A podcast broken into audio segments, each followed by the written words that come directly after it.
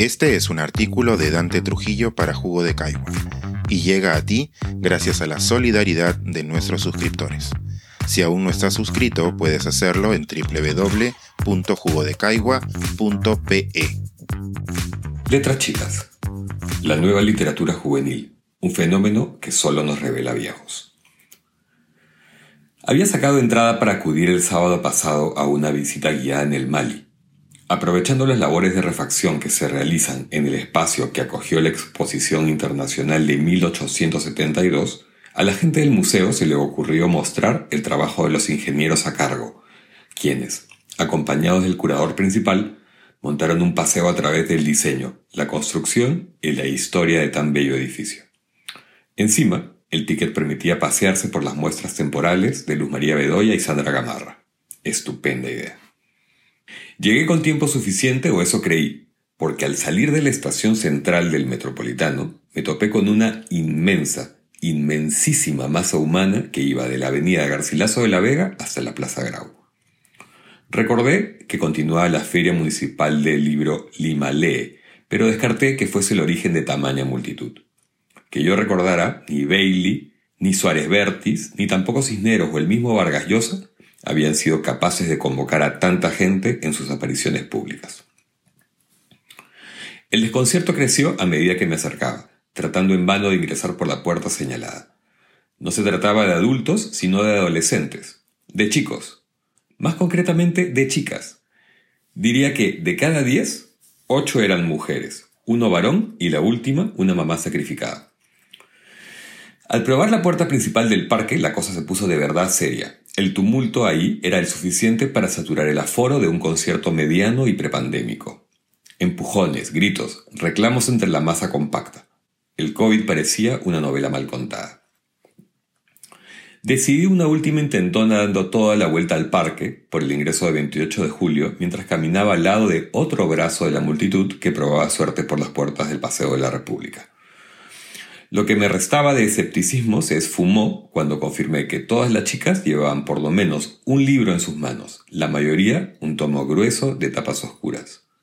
Silence, decía en la portada, y apenas unos firuletes rojos debajo del nombre de la autora. Flor M. Salvador. La visita al Mali tuvo que retrasarse por razones evidentes. Cuando acabó y estaba por marcharme, me llegó la sorpresa del remate cuando vi las graderías del auditorio repletas de gente que en efecto esperaba su turno para llegar hasta el escenario, donde Salvador, al lado del Crédito Nacional Jimena Renzo, se dedicaba a firmar miles y miles de libros. Al mismo tiempo, en las afueras del lugar, se dio una desbandada que, por mucha suerte, terminó solo con heridos. Recién a partir de ese hecho, los medios de comunicación y los ciudadanos, los adultos, de a pie, descubrimos quién era la autora mexicana. Resulta paradójico y decidor que ese mismo sábado el suplemento Luces del Comercio dedicara portada y dos páginas interiores a Otras Caricias, la nueva novela de Alonso Cueto, una cobertura análoga a la que le brindara el día siguiente, Domingo de la República. Aclaro mi punto.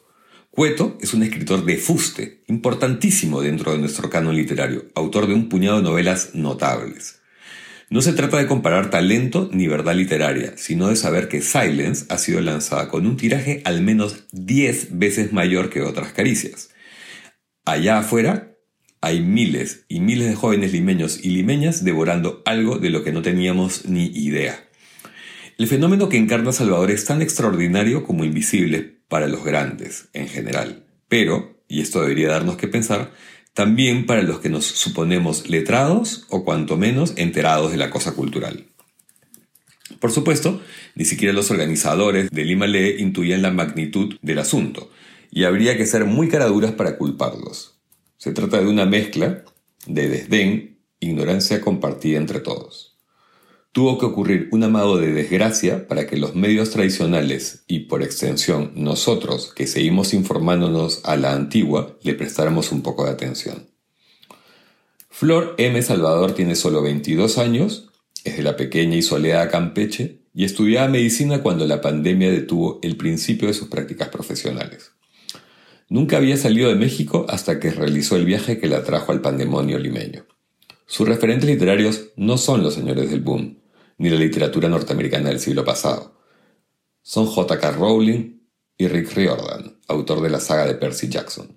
Lo suyo, sin embargo, no es crear aventuras fantásticas, sino unas ficciones románticas, soñadoras y tristonas, protagonizadas por adolescentes como ella misma. Hace unos ocho años comenzó a escribir y publicar sus novelas en Wattpad, donde la han leído al menos 100 millones de veces. 100 millones. Tres perús de lectores. De estas, dos ya fueron convertidas en libros normales. Boulevard y la que la trajo a Lima. Si quien lee estas líneas tiene más de 30 años, quizá ni siquiera sepa qué es Wattpad. Ahí va el cable corto. Se trata de una plataforma con toques de red social que sirve para autopublicar y leer historias. Sus usuarios se cuentan por cientos de millones en todo el mundo y de un tiempo a esta parte ha sido el origen de fenómenos editoriales, en papel, como Mercedes Ron, Alice Kellen, Ariana Godoy o Anna Todd, autoras que probablemente el lector tampoco conozca, pero que la rompen entre los muchachos. Y no sabemos nada de eso porque perdemos la conexión, porque solemos menospreciar lo que no entendemos, porque nos aferramos a nuestra fe en lo que consideramos apropiado. De pronto, solo sabemos mirar como adultos, pensar como adultos, y, como adultos, creemos que lo único valioso, bello, bien hecho, sensible e importante es lo que hacen otros adultos. Mientras más lo creemos, en realidad nos volvemos viejos, e ignorantes, y cojudos. ¿Es verdad eso de que los chicos no leen? Ese es un prejuicio tan rebatible como dar por sentado que hay géneros literarios mejores que otros. La adolescencia es una de las etapas más hermosas y complicadas de la vida, y subestimar lo que les gusta leer o escuchar, ver a los chiquillos o empeñarnos en mostrarles literatura de verdad, no esas sonceras, solo muestra falta de empatía y soberbia. Qué interesante pensar que lo del sábado ocurrió en un parque creado para mostrarnos las nuevas maravillas del mundo. Luego de ello, Flor Salvador ha seguido, con mayores controles de seguridad, firmando libros en distintas partes de Lima, con lectores que acampan para asegurarse un espacio y filas más ordenadas pero igual de largas. No hay nadie más fan que un adolescente, pues. Y como diría Cuto Guadalupe, la fe es lo más lindo de la vida. La autora se muestra genuinamente agradecida. Debe ser tan emocionante como desconcertante conectar de esa manera, a través de palabras, con el alma de muchos miles de personas como tú, como una chica. Este es un artículo de Dante Trujillo para Jugo de Caigua y llega a ti gracias a la solidaridad de nuestros suscriptores. Si aún no estás suscrito, puedes hacerlo en www.jugodecaigua.pe.